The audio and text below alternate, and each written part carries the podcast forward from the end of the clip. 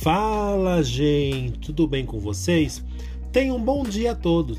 Sou Paulo Camargo, pedagogo, psicopedagogo, escritor, professor e cineasta. Sou uma pessoa que gosta muito de compartilhar ideias, reflexões, memórias e vivências. E por isso criei esse podcast. Isso mesmo, quero proporcionar a vocês um conhecimento de mundo baseado em teorias e práticas por isso eu digo a vocês, sejam bem-vindos a Palavras Mestras.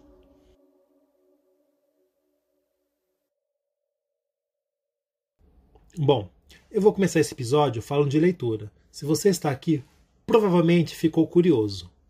Aí eu pergunto: ler para quê? Quantos livros você já tem na sua, na sua estante? Desses livros, já leu todos ou é só enfeite? Ou está lá apenas para dizer que sou uma pessoa culta? Eu sei que tem um livro que você parou de ler na metade.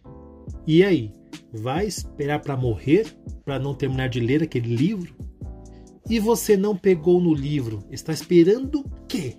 Para morrer? Bom, brincadeiras à parte, gente. Bom, vamos ler então e desvendar o título desse episódio. Ler para quê? Existem vários porquês da importância de leitura. Todo mundo sabe que ler é essencial, que a maioria acha que é muito difícil, mas eu vou falar de, dos benefícios de uma boa leitura. A leitura leva as pessoas ao entendimento desses assuntos distintos. Afinal, o que é entender se não compreender, perceber? Como você saberá conversar sobre determinado tema se não tem percepção ou se não compreende. Conhecer seus direitos e deveres de sociedade, saber articular ações e temas voltados ao cotidiano, nos informa sobre o mundo que vivemos o que faz pensar sobre, possibilita ter contato com várias culturas diferentes, sabemos como determinado povo se comporta, os motivos pelos quais agem de forma distinta da nossa, conhecer tradições culturais e entender as formas que vivemos em comunhão e perceber distintos meios folclóricos e lendários sobre a sociedade. Aprendemos através da cultura a entender melhor nossas diferenças e respeitá-las. Ajuda no vocabulário, na ortografia, na língua escrita e falada e nos faz perceber os tipos de texto de diversos gêneros textuais e também faz nos divertir melhor. E claro, o melhor, exercita o cérebro. Uma vez eu li que os humanos gostam apenas de ler receitas ou livros de alta ajuda. Segundo uma pesquisa internacional que compara o Brasil com a França, diz: brasileiro lê pouco. Em média, são 3 livros por ano, enquanto a França são 16 livros por ano.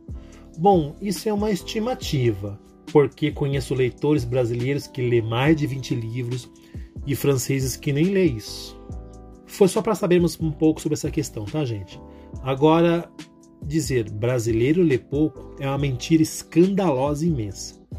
Sabe por que eu falo isso? A internet está aí. Apesar de ser o único canal visto no mundo é o YouTube, mas o resto, tudo que a gente tem na internet é lido.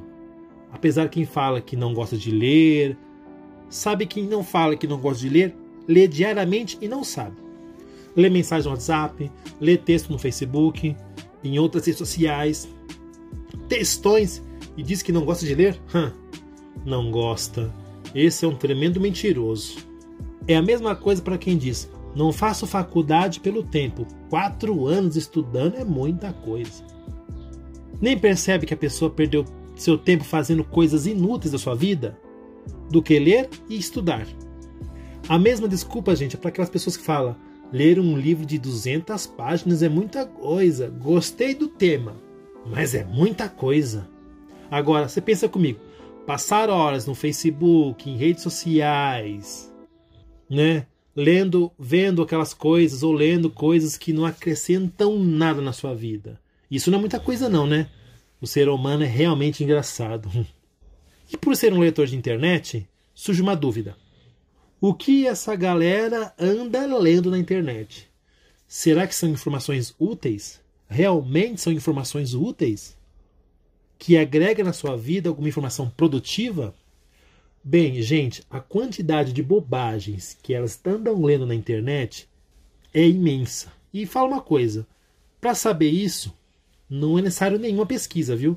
Só olhar aquelas pessoas que você tem no Facebook, nas redes sociais, tantas besteiras que elas compartilham, tá? É, sei lá, e acha que aquilo é verdadeiro. Por exemplo, no Facebook. E eles acham que aquilo é verdade, tá? E não consegue distinguir o real e o que é mentira. Elas não sabem o que é a percepção da realidade. Não tem conhecimento para isso. Não tem estrutura para singular a sua identidade. Como sabem, eu sou professor, né, numa escola estadual de São Paulo. Em média, tenho 30 alunos por sala. Tem pessoas que perguntam para mim: professor, meu filho tem 8 anos e não gosta de ler. O que eu faço? Eu respondo o seguinte: Você gosta de ler, criatura? Você gosta de ler, mãe? Você gosta de ler, pai? Sabe o que eles respondem para mim? Poxa, eu não tenho tempo para ler, trabalho demais. Ou então eles falam assim: Tenho tantas tarefas de casa que eu nem consigo nem pegar um livro. Ou ainda falam: Professor, seu papel é ajudar meu filho a gostar da leitura. Percebem que muitas pessoas querem algo para os seus filhos, mas não dá exemplo?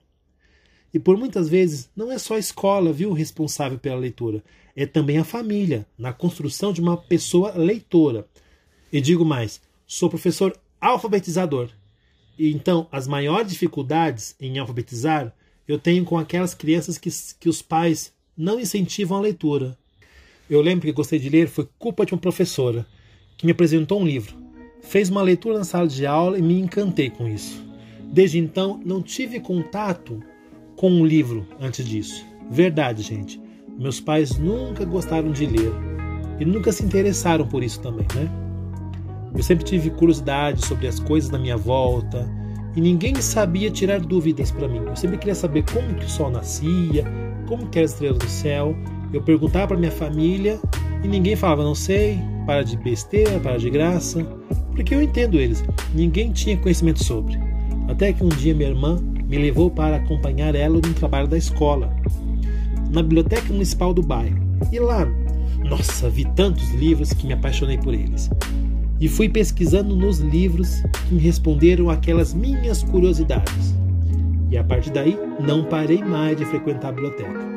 E hoje, graças aos livros, tenho publicado quatro livros, seis filmes, sou professor, pedagogo, psicopedagogo, levo isso à altura, porque eu sei que tudo isso foi culpa dos livros.